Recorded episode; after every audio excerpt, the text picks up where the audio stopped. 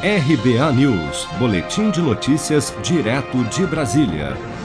A equipe econômica do governo encaminhou ao Congresso Nacional nesta terça-feira, 15 de dezembro, a nova proposta da Lei de Diretrizes Orçamentárias.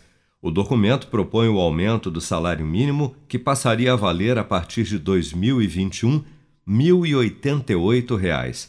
Atualmente, o salário mínimo está fixado em R$ 1.045. O valor é 21 reais a mais que os 1.067 reais que estavam previstos na proposta do governo de agosto. O aumento se justifica pela revisão do Índice Nacional de Preços ao Consumidor, o INPC.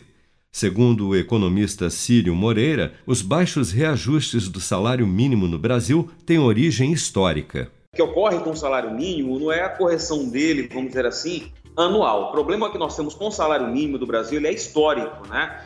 Então, nós passamos por um momento muito grave da, da, da economia brasileira é, entre os anos 80 e até ali meados dos anos 90, né?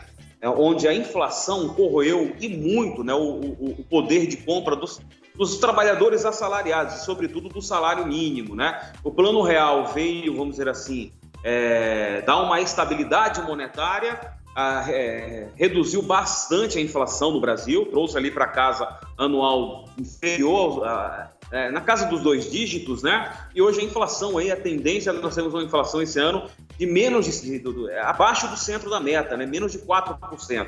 E tudo isso vai fazer com que os aumentos do salário mínimo sejam muito pequenos, né? E realmente, então essa perda do poder aquisitivo do salário mínimo ela não é, vamos dizer assim, totalmente atual, né? Dessas correções que vem sendo feita atualmente, mas ela decorre lá principalmente da década de 80 e 90, é, que corroeu bastante o poder de compra do trabalhador brasileiro. De acordo com o Departamento Intersindical de Estatística e Estudos Socioeconômicos, DIESE, o salário mínimo serve de referência para 49 milhões de trabalhadores no Brasil.